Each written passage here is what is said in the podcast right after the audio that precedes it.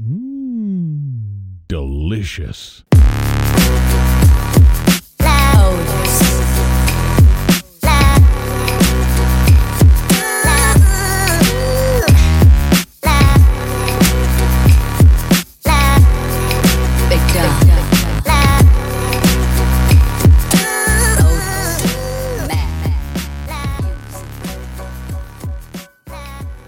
Hola sabrosos y sabrosas, bienvenidos sean una vez más a otra emisión de Sabores. En el episodio de hoy tengo mucho pinche coraje otra vez. Pero no se alarmen de nuevo, es de ese coraje que sale desde un lugar de la inconformidad, que busca crear un poco de conciencia y contribuir al cambio de nosotros mismos, pues para mejorar. Hoy quiero hablar de esas personas que te hacen perder el tiempo. También las llaman tóxicas o vampiros emocionales, que solo desgastan y te hacen correr en círculos como un hámster emocionalmente vulnerable que termina exhausto. Hace unos días platicaba con un amigo sobre estas personas. Él estaba cansado de aquellos que dan una cara cuando te conocen y luego, a los pocos días o semanas, te dan otra. Te confunden y hacen parecer desesperados a aquellos chavos que están buscando una relación bien tiembla el suelo, la noche se ilumina y el silencio se vuelve melodía y es casi una experiencia religiosa sentir que resucito si me toca. El primer chico que conoció le habló inmediatamente de una conexión casi religiosa, como Enrique Iglesias, que aparentemente nunca había sentido. Tan fuerte fue su empatía, supuestamente, que le dijo que mi amigo era candidato para formalizar una relación. ¿Cómo la ves? Mi amigo, que tiene poca experiencia en el amor, inmediatamente se ilusionó, ya que el chavo en cuestión era bien parecido, de buen cuerpo y ojo, buena onda y súper buena persona, entre comillas, cosa que resultó una mentira, como más adelante se los explicaré. Días después de la tan fuerte e intensa declaración a mi amigo, se quedaron de ver en un restaurante para platicar más sobre el asunto. En esa ocasión el chico cambió totalmente la versión de sus palabras y le dijo que no podía ofrecerle una relación a mi amigo, porque sus papás aún no sabían que era gay y que le dolía decepcionarlos al entrar en su primera relación con un chavo, que seguramente le causaría muchos problemas con su familia. Y aquí es donde yo me pregunto, o sea, ¿su familia salió espontáneamente de repente? Este problema que él tenía de no aceptación lo supo dos segundos antes de conocer a mi amigo? No creo, ¿verdad? Si en este punto piensas que todo va normal y compadeces al pobre chico que no puede salir del closet, tienes un problema que debe solucionarse en terapia, como más adelante te voy a contar. Ok, hasta aquí mi amigo inocentemente le ofreció su amistad y su ayuda para sobrellevar esta situación al pobre chico desaventurado, víctima de una sociedad homofóbica que lo acosa y lo limita para amar. Obviamente estoy siendo sarcástico otra vez, ¿verdad? Total que después mi amigo de ofrecerle su ayuda incondicionalmente al otro chico, el otro chico desapareció de su vida por unas semanas e incluso dejó a mi amigo en visto, haciéndole el famoso ghosting del que ya hablé en un episodio anterior. Luego de mucho, mucho tiempo de desaparecido, el chico en cuestión, un buen día, de la nada, le mandó a mi amigo un Hola, ¿cómo has estado?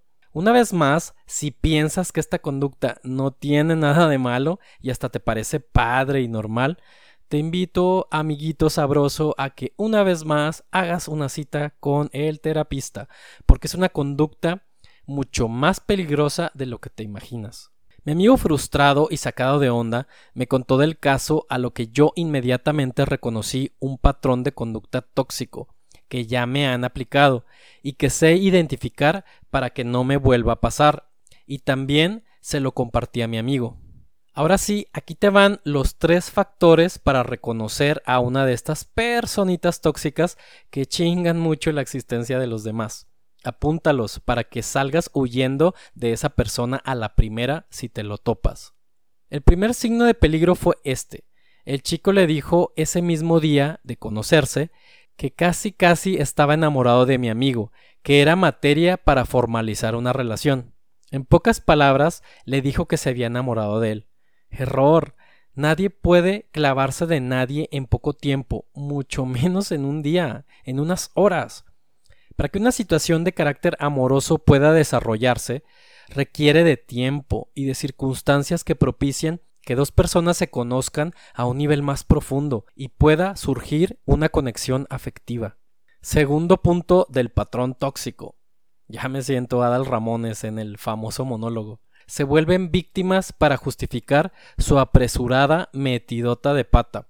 En este caso, haberle dicho a mi amigo que lo quería para novio a las de ya. Este pobrecito chico sufrido le hizo saber a mi amigo que aunque su amor era muy fuerte y profundo, hola, sarcasmo de nuevo, nunca podrían ser felices, porque su malvada y cruel familia se oponía a su amor eterno, por culpa de la maldita homofobia que habita sus malvados corazones. ¿Está bien así de sarcasmo o ya le paro? Y punto número 3 del patrón tóxico que siguen estas personitas.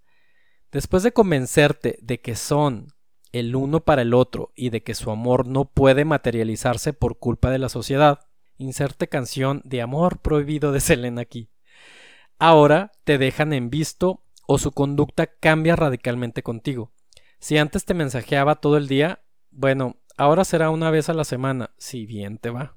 Llegué a la conclusión de que este tipo de personas, basurita como yo las llamo, hacen todo este ritual no una, sino muchísimas veces con varias personas, incluso varias a la vez, solo para alimentar un ego dañado y una autoestima deficiente, para así mantener, como decían las abuelitas, las velitas encendidas por ahí, porque uno nunca sabe cuándo pueda necesitar las complacencias de un admirador fiel que siga engañado por la fantasía de que algún día llegará el día del amor con este chico sufrido e inalcanzable, y al fin la vida nos recompensará con la felicidad.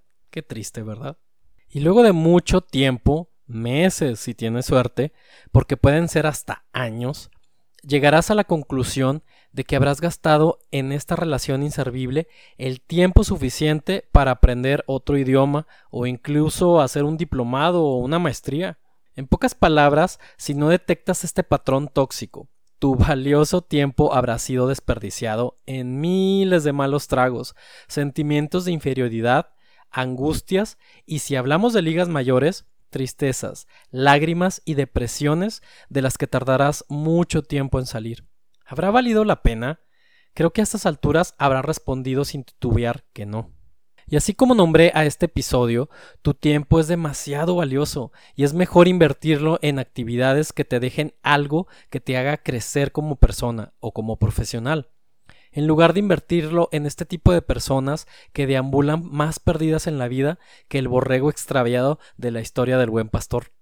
Qué desgastante es tratar de entender a estas personas al principio si careces de la experiencia para reconocerlas y más desgastante es tratar de ayudarlas, porque si ellos no admiten que tienen un conflicto con sus emociones y no saben controlarlas, o al menos expresarlas de una manera sana, irán por la vida jodiéndole la vida a muchísimas personas, y lo peor será que ni ellos mismos sabrán del daño que van haciéndole a los demás.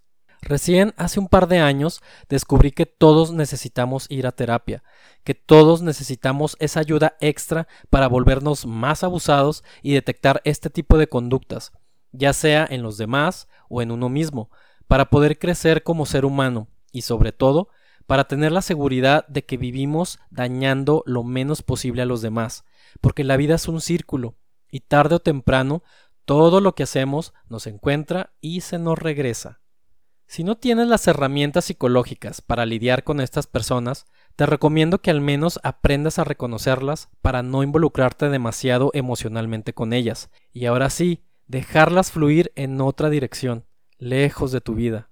Sabrositos y sabrositas, llegué al final de este episodio, y por supuesto, ya me muero de ganas por compartir con ustedes la frase de esta semana, muy ad hoc para este tema.